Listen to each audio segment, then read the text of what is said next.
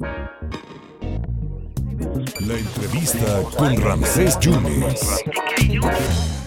Le agradezco estos minutitos, un referente en el periodismo nacional, también un referente en el periodismo veracruzano, y vaya que si conoce la zona sur, el maestro Mucio Cárdenas. Mucio, muchas gracias por estos minutos. Otra vez el gremio está de luto, pero no nada más el gremio, sino dos familias, ¿no? La Mollinedo y también la García, dos compañeras periodistas, ayer a las 3 de la tarde, las ejecutaron, Mucio. Eh, ¿Foco rojo o no foco rojo? ¿Cómo estás viendo las cosas? Un saludo, un saludo Ramses para ti, para todo tu auditorio. Sí, en, en, efecto es un foco rojo, pero no, pero no, no por este hecho únicamente. O sea, venimos ya en una escalada de violencia. En general, el clima de inseguridad en el país es, eh, estamos en una meseta, no ha disminuido eh, de manera significativa, se ha estacionado y en, con lo que corresponde al, gremio periodístico, pues seguimos viendo todos esos episodios que nos van sacudiendo, que nos convulsionan. Eh, habrá que esperar también a ver qué tanto hay, porque han corrido una serie, una serie de versiones en torno a este asesinato, ese doble asesinato, tanto de Yesenia Mollinedo como de Joana García Olvera.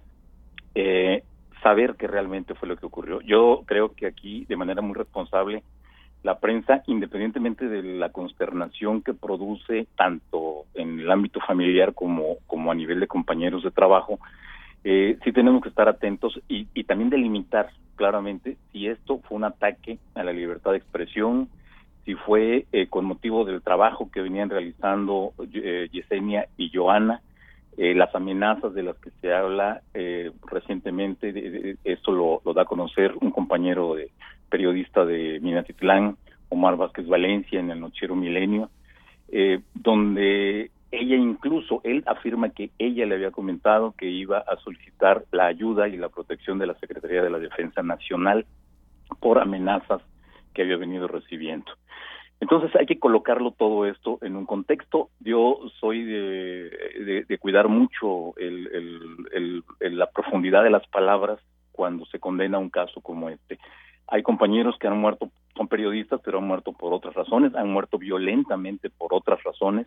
Eso también hay que ponerlo en este, en este escenario. El caso, por ejemplo, de esta joven que, que, muere en la Ciudad de México, por ejemplo, Michelle Tadeo, que se dedicaba más al periodismo de tipo deportivo, es un feminicidio, obviamente no tiene que ver con su función periodística, tampoco tuvo que ver con una, una o, algo que se le pueda vincular a la libertad de expresión pero obviamente que son hechos que nos nos lastiman, que nos sí, claro. que no quisiéramos que nadie, absolutamente nadie, periodista o no, eh, fallezca o que alguien tome su vida. Nadie tiene el derecho a quitarle la vida absolutamente a nadie, ¿no?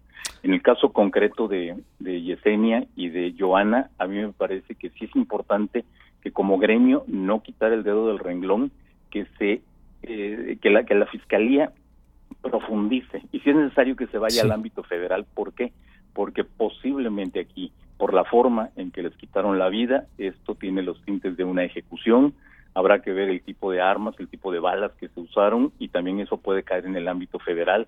Entonces, exigir que tanto el gobierno federal como el gobierno del Estado o la Fiscalía del Estado eh, procuren llegar al fondo y que no se descarte para nada su labor periodística, porque si algo publicaron que los pudo haber eh, les pudo haber provocado esa amenaza de la que habla Omar Vázquez Valencia, entonces estamos ante el escenario de que sí puede ser algo que tenga que ver con la libertad de expresión y en ese punto creo yo que debe ser el ese punto debe ser el prioritario a la hora de la investigación y ya de ahí derivar en todos los demás aspectos que, que se puedan generar en torno a esa situación.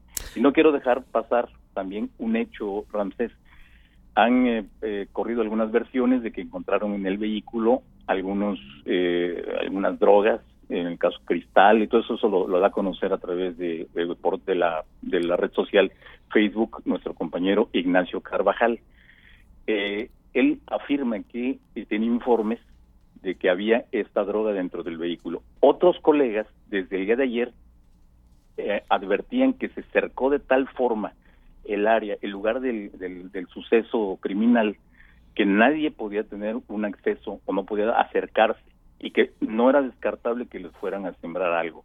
¿Por qué lo pongo así en el escenario? Porque son las, todas las variables sobre las que tenemos que ver claro. si, eh, esa, si, esa, si esas sustancias fueron sembradas, si esas sustancias ya estaban en el vehículo, si no hubo tal tal tal situación y pero profundizar en que la vida de ellas estaba en peligro desde el momento en que previamente ya se hablaba de que estaban amenazadas y que acudirían a la Secretaría de la Defensa Nacional. Y como último dato, te digo, no fue un comando, tengo una versión de primerísima mano que dice que fue una motocicleta con dos, dos personas que son las que las estaban eh, cercando, vigilando y que finalmente las esperaron allí en el estacionamiento de este, esta tienda Oxo y ahí es donde perpetraron el asesinato. Maestro Mucio, te agradezco mucho tus reflexiones, muchísimas gracias por la confianza en este medio de comunicación, te abrazo, cuídate mucho por favor.